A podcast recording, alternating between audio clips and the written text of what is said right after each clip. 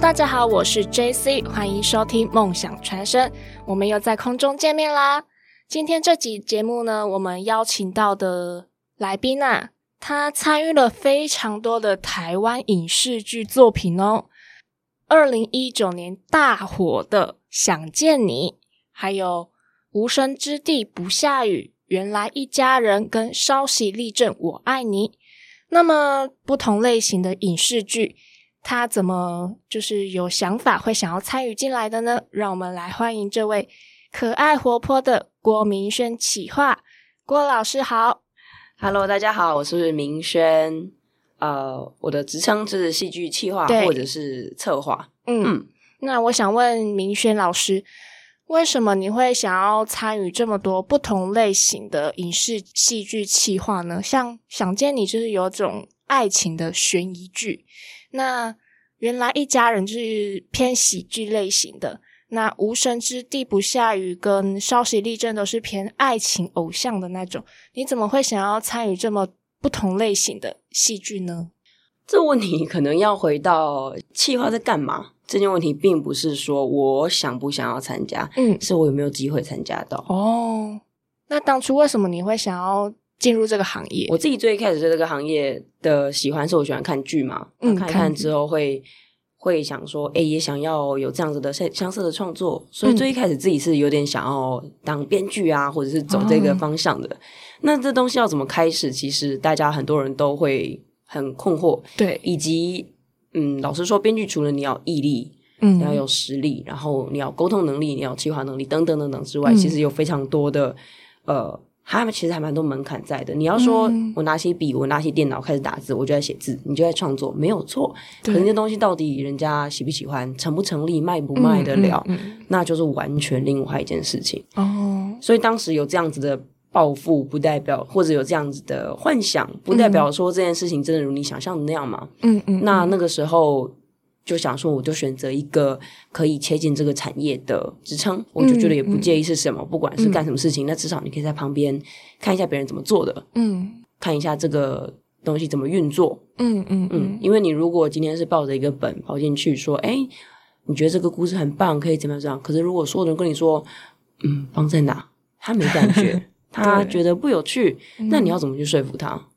你如果不了解他们是用什么样的眼光在看你的作品，以及他在乎的东西是什么的话，你怎么能够去捍卫你的东西？所以那时候就有制作人跟我聊聊之后，就觉得说，诶，去进前置来了解一下一部戏剧怎么成型、怎么发展出来的。嗯，其实可以帮助你了解很多不同的面向。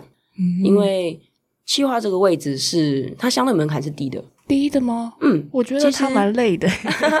哦，不是，我说的门槛是你要进来拿到这个职称的门槛。哦其实你只要基本的文字能力 OK，嗯，表达能力好，那是一个你可以跟大家一起协作、团队合作、团队合作。嗯，你可以做到这些，然后你基本的逻辑、文字能力是 OK 的。那其实就算你没有任何的工作经验，很多的制作公司也会愿意用你。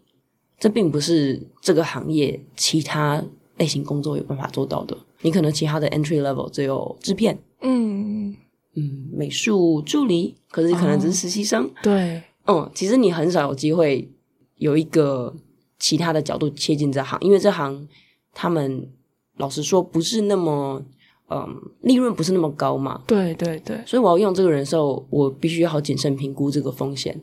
那这边公司它相对来讲是一间公司在营运，它如果还有其他的作品线在跑的话，相对有比较有那样的风险，可以就是说，哎，我试试看，让这个线，也许它可以在一两年的时间内成长成一个比较能够独当一面的企划或策划，嗯，那也许对他来讲，这就是一个很可以的投资哦，所以这是一个很好切入这个产业的方式，而且这个职位大家都不知道在干嘛，对。会疑惑策划就是企划这个实质性的工作到底有哪些？嗯，对，这问题很难回答哦。所以它是五花八门的，全部就是一部片从前期到后期，你都会跟进吗？还是对？那这件事情也会取决于你的公司性质嘛。如果你今天的公司是专门做开发的，那你进来当然就参与他开发的东西。对，如果你公司是专门接案子来做拍摄的。那你要处理的就是拍摄期间的各种跟公司相关的事情。那如果你的公司是做宣传的，你进来就要处理跟宣传这些相关或者后期相关的事情，就是会取决于你公司本身参与的程度。那我自己参与的公司，就是现在台湾有几间公司是会从前期开发一直到呃，就是剧本的创作，嗯，到拍摄。后期到宣传到播出一条，他全部都做的，那我就很幸运有办法去从一个作品的从头到尾都跟进。对对，那其实这整个过程你就会看到，呃，不同的组别、不同的团队他们的合作方式，以及每一个职位大家在乎的是什么，重要的是什么。哦，嗯，那我想问明轩老师，你就是你入行这么多年来，你有没有觉得？你跟进哪一个组别？你是就是学习到很多的地方。其实前几次的每一天都是这样哦，大概前两部戏吧，嗯，的每一个环节，嗯，每一每一天在发生的事情，都你就是要像海绵一样吧？他们说就是吸收这样，对，去看所有的事情。可是。它对我来说是一个新的体验的是，以前在学校啊，嗯嗯，你看到新的东西，那就是一个别人教你的做事方式，对，那你就是只要把它学习起来，理解它就 OK 了。可是其实，在这个产业上，每一个人，尤其在创作者身上，每一个人的做法是完全不一样的。哦，所以你除了看他们的做法之外，你必须也要看他们的成果、他们的过程、他们的成效以及最后的效果，谁喜欢谁不喜欢，你才能够真正知道说。你自己要的是什么？你喜欢的是什么？以及你想要做的是什么？那一个作品它成功与否，绝对不是在说，就是最终是说，哦，我们没有办法用一个量表把它量化，因为现在观众是分众的嘛。嗯。所以也许你打中了这群观众，那那群观众不感兴趣。嗯。那群观众喜欢的东西，这群观众没 feel，对啊。或者是你一个作品全部人听过，可是没有人看过，嗯，就是没有一个人看过，或者是没有讨论度，那就是不同的形态。嗯，那就取决于你自己想要参与什么样的作品，你想要做出什么样的东西，这也会很需要考验你自己对于这个创作的类型的喜爱，跟你自己的初衷、你的热忱在哪里？你为什么想要做？你觉得它迷人的地方是什么？没错，对。那我想问明轩老师，就是你从前期到后期都一直跟进，那你有没有在这中途会不会有感到很？疲倦的时候，就是会累啊，因为其实一条龙是真的很难的，就是如果你从头到尾都要保持那种热情，其实就是很难去维持住的。那你是怎么去从头到尾都保持这种热忱？没有办法，没有办法，一定会有难过、很痛苦的一天。问题其实并不是我想不想要参与，问题是我有没有机会参与嘛？对我其实算幸运的，就是说我进公司。以来，从前置我就一直在碰触所参与的每个作品，我所投入几个月时间的作品，他们最终都有被呈现出来哦，被拍出来也好，被播出来也好，被观看、被讨论，它存在。嗯，这件事情其实就已经很不容易了。嗯，因为有非常非常多的开发的作品，它最后是没有办法被大家见到的。嗯嗯。这东西就是竞争很激烈，然后你要在这个产业中生存下来，本身难度啦。其实，对对，所以其实你一定会碰到这个作品这不周全的类型什么的。对，那以我们这样的角度来说，我们是可能毕业没几年进到这个行业来，对，我们还没有那个资产去跟别人说我要做这个，就是我还跳案子，嗯，这种方向。对啊，所以就是那时候，当然是有什么案子就接。那你就在当中寻找，哎，这个东西我喜欢，那我可不可以帮助他变得更好？那你就是参与这么多作品，你有没有一部是自己就是比较喜欢的？然后，其实每一部你终究会喜欢呢。你参与他过程，你陪伴他成长，不管他最后哪一部分好了或坏了，你都目睹了那所有的过程。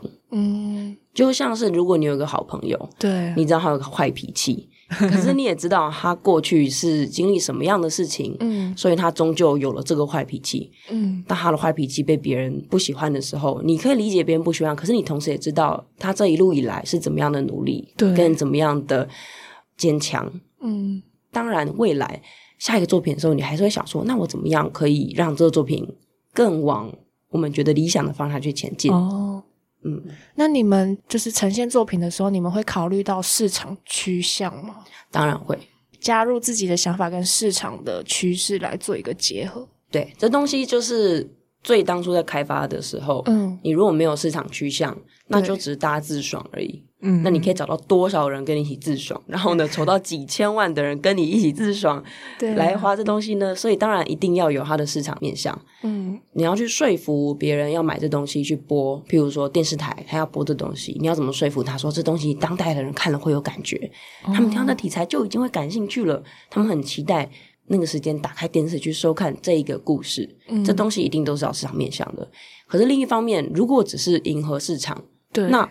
我们在里面当中，我们自己想要得到的成就感跟快乐来源是什么？所以，我们同时也要在寻找自己喜欢的东西，然后我们怎么样把它放进去里面，把它变成同一件事情，然后让这个东西出来的时候，你自己看觉得很开心，可是别人看也可以很享受，而不是就是你自己一个人看自爽这样。没错。那你在这个过程中啊，就是。从入行到现在，有没有遇到过什么样的困？在这个领域里面，每一天啊，每一天，应该说，呃，也可能是我自己啦。我自己当初读书的途径比较不是在本科系哦，嗯，我是念经济学的，哦，跨很多 哎，对对对，蛮遥远的。然后来这边的时候，纯粹是因为喜欢。所以那时候所有的事情对我来说都是新的，新鲜的，以及说，其实老实说，我们的产业也正在转变当中。我在进来的时候，在十年前的时候，嗯，那个时候你看，那个时候还有好多电视台在播偶像剧，对啊，嗯，甚至有是礼拜四、礼拜五、礼拜六、礼拜天都有一档偶像剧在台视、在中视、在华视在播。现在什么都一档都没有了。对吧？很少，基本很少。对啊，你现在都是要去看 Netflix，看爱奇艺，嗯，看什么 Disney Plus，嗯，就是那个形态已经变完全不一样了。所以我那时候进去的时候，还是那个传统的力量还是很强。嗯，大家做事的方式其实某一种程度还蛮传产的，传产。对，所以当时我进去有非常重大的，就是不管是工作伦理上的冲击啊，或者是呃面对事情应对进退的冲击等等。可是。现在产业也开始不一样了，嗯，对，大家做事方式也不断的改变，包含有非常多年轻的创作者已经开始变得能够独当一面、自立门户。哦，那他们的做事方式跟在上一辈又有点不同，因为他们对他们不是从电视台这样的体系跑出来的，他们会更是比如说打游击战哦，嗯的方式，所以也许工作形态也不断在转换。对，所以现在。你进来这行，你可能到不同公司，你会觉得是一个截然不同的工作逻辑，嗯，跟你需要增进能力会完全不同。可是我觉得无论如何，这样的职位都是一个很好可以进来，让你立刻看见这个产业非常大面向的一个位置。因为如果你今天说我去当，我想当编剧，那我去做一个编剧的助理，那其实你就是只是 under 在一个编剧之下，在完成。他的写稿啊，对那些没错的那个蓝图。那今天你有没有机会去听到？哎，那这个老编剧，这个大编剧，厉害的编剧，他去怎么跟制作公司谈判的？他怎么跟导演聊他的作品？嗯，他怎么去跟，或甚至说去跟演员说这个故事它的核心是什么？一来你有机会听到吗？二来就是这个做公司给他的 feedback，你会听得懂他背后的意思跟他考量的东西是什么吗？就是其实有非常多。更多面向，跨一个部门，就像跨一座山的这种风景，是你如果在制作公司，你是有机会看见的。哦，嗯，那我想问老师，你在就是你待这个职位上这么久，你有没有想过想要就是你有没有想要转入这个编剧这个职位里面？现在的话，暂时没有，暂时没有，因为你会发现，哇，你要完成一个剧本是何其浩大的工程。以及我现在说，哦，你兴趣上写写东西，确实也有在进行，但是很简单，你做过这些东西了，你打开这些东西，哇，怎么卖啊？哇，怎么这么平淡啊？然后是，哎，这个东西有趣在哪？精彩在哪？就是，哦，真的不行耶，那个需要很巨大的才华，然后巨大的耐心，所以现阶段。就把它比较说当做一个兴趣，在对自己再抒发一下而已。但是现阶段啦，没有想说要转行。呃，如果你是在企划策划待久了，你的位置跟你学校的东西，其实你是通常大家比较理所当然的方向是往制作人。哦，对，制作人，嗯，这个角度去发想。可是其实你看金钟奖、金马奖，你会看到最佳影片、最佳导演、最佳编剧，你不会看到最佳最佳企划。对啊，最佳企划明明就是这么累的一个职位，但为什么没有就是专门为他制作人也没有啊？嗯，某种程度其实这样子的职位的人，他们是因为他们做的核心比较不是那么直接，大家看得到的创作。哦，他常做的是一个协调分配。嗯哦，以及它是很重大的团队合作的成果。那制作人跟企划又有哪些区别？因为制作人不是也是要去协调吗？啊，制作人其实就是这个头，他就是做这些协调跟规划的头。那常常策划跟企划通常是会在他的之下，就协助他、帮助他，不管是呃收资料，或者是完成一些他会需要的完成的一些事务。等等的，所以你如果刚进来，你确实可能就是在写写申请文件，嗯，跑一些流程，或是送送政府补助，嗯，这些东西，就是你可能会觉得很琐碎或者很不重要，毕竟可能还没有那么多的实力、执行能力，嗯，跟谈判能力，但是这都是很好的机会，可以去观察、去学习。那刚开始进来企划这个职业的时候。会有前辈来教你怎么做吗？计划策划它是一个很琐碎的一个工作内容安排的一个职位，那会有前辈来指导你吗？还是不会？这也要看你去什么公司。有一些公司它有一些，它有整个 team 的计划，那他们对于计划需要完成的，诶，你刚进来可以从什么东西开始入手，再怎么晋升，就是很清楚的规划出来，他们就会去教你，然后去慢慢带你。但有一些公司，它假设是小一点的。它就是要比较任务导向的话，嗯嗯，那也不见得。有时候你需要更多的自主性跟主动性，嗯，所以不同环境跟不同的制作人的风格还是会有差异啦。哦，嗯，其实要看公司的性质来取决于你会就是会不会有前辈来带你是吗？对啊，嗯，那我自己的体验是这一行它相对比较难做这种传授，因为每一个人会因为你的长项不同。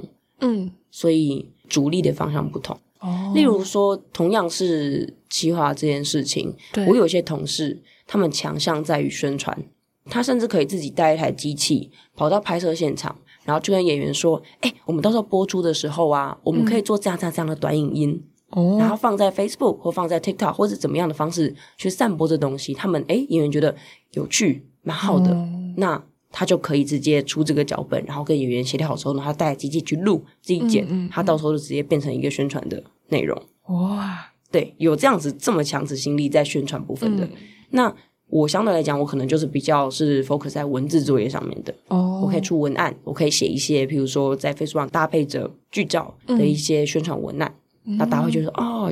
我大概知道这个戏剧的调性跟风格是什么，或者说我会比较在写企划案、写企划书去申请补助这一类的方向，会是相对我擅长的。那我们就会有这样子的分工。所以其实你说进来，假设说今天来了一个新的人，嗯，我们就要观察说这个人的特质是什么，喜欢什么东西，他擅长什么东西，然后再去做适合摆在他哪个位置。因为就像前面说的，这个工作什么都做，什么都有，对。所以他有他无可避免的繁杂的工作，嗯，可是同时你有很有很多的自由，是可以去展现你擅长在哪些地方。哦，可以发挥自己的所长去。没错没错，像是有同事是他就是美感很好，嗯，美感。他可以设计出很漂亮的文宣或者是一个素材，比如说你也知道时间到了，大家就说啊新年快乐啊，或者母亲节快乐啊这些东西，他可以做出很漂亮很有质感的这种小卡。以及包含我们在去提企划的时候，在故事最一开始的时候，是什么样的视觉可以带给平台也好，带给补助你想请求补助的那些评审也好，或者你要去吸引导演演员的时候，他们看到这个素材就觉得哦，我可以想象这个戏剧的风格是什么，它气氛会是怎样，它的美学会是什么，他们觉得很有质感，很有气质，他们喜欢，那就会比起一个白纸黑字的喜欢来的。更精彩，没错，这也是你的实力，就是你的假设你在美工上面有 sense，又会做这些图的话，就是非常直接的贡献。哦，原来是这样。因为我以前一直以为计划跟策划就是，假如说你就是你要参与这部剧，然后你就提这个剧的就是相关的文案啊什么给上级看，然后领导过了之后，哇，你就可以去。交代给下面的人去执行，这样我以为所谓的企划是这样的一个工作，可能传统上确实有这样的。那以前像是一些电视台，有些电视台他们在大量开发新的案的时候，他们确实是这样子。比如说，他们就有好几个小组，每个小组都会想办法，他说我们来提一个原创故事，我们来提一个，比如说什么样性格的女主角，然后遇到什么样的事情，就大概一个故事概念。有了概念以后，他们也要去把它包装成一个。东西，然后去跟老板说：“哎，我们想到这个故事可以这样这样这样这样。”老板就说：“哎，可以哦，来做这件事情。”嗯，于是才会找说：“那我们来找谁来拍这个东西？”嗯，然后公司出多少钱？公司要去哪里找其他的钱？然后呢，我们什么时候来拍这件事情？我们要找谁来拍这件事情？找哪些演员来演出？所以也是有这样子的企划工作的。